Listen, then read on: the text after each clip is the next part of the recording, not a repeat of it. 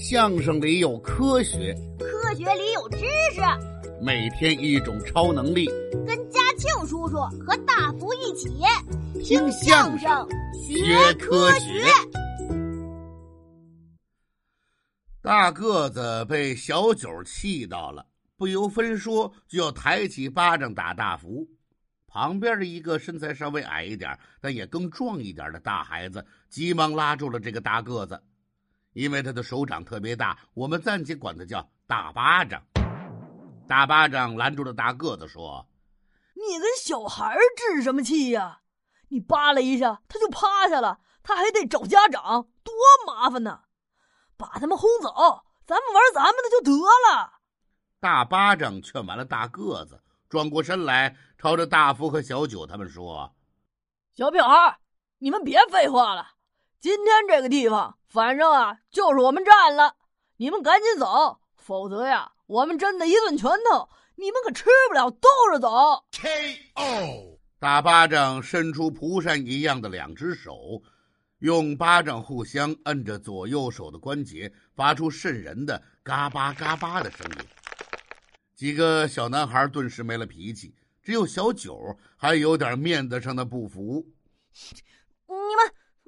欺负人，就欺负你了，怎么着吧？小九瞪起眼睛就要往前冲，被大福和王小毛拉住。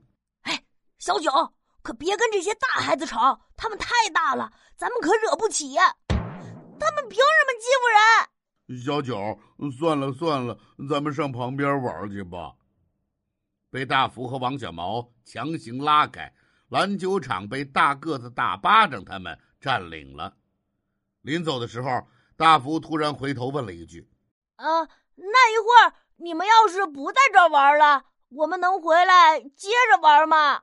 啊，小屁孩想的还挺多。这里只要我们不在这玩了，你们谁乐意玩就玩，我们管不着。大福一听，立刻高兴的喊了一声：“好嘞！”几个小伙伴离开了篮球场。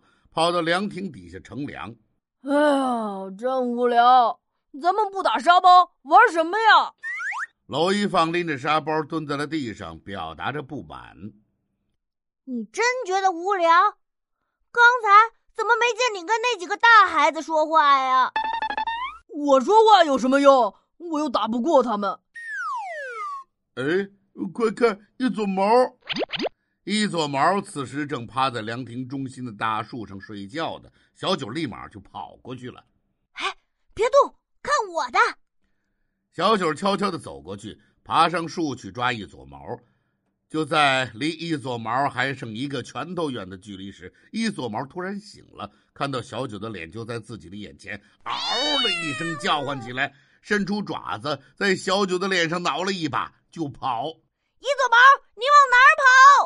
于是，小九追着一撮毛，王小毛和娄一放追着小九，这几个孩子又开始忙活开了。只有大福蹲在凉亭里没动地方，他看着篮球场上那几个大孩子又跑又跳，玩的非常开心。哼，是我们先来的，凭什么就非得让给你们呢？你们连句好话都没有，凭什么呀？看我怎么把你们赶走的！哼。大福站起身来，朝周围观察着。突然，他看到不远处的喷泉，那里有假山，有一个硕大的鱼池，里面有好多的锦鲤。到了周末晚上，这里的喷泉就会根据音乐节拍进行喷泉队形变化的表演。此时，喷泉当然是安静的，但是锦鲤惬意的游动在水池中，悠哉悠哉。大福的心里想：“嘿嘿，有了！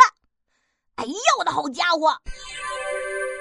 随着一声轻轻的口诀，那个鱼池开始发生起了奇妙的变化。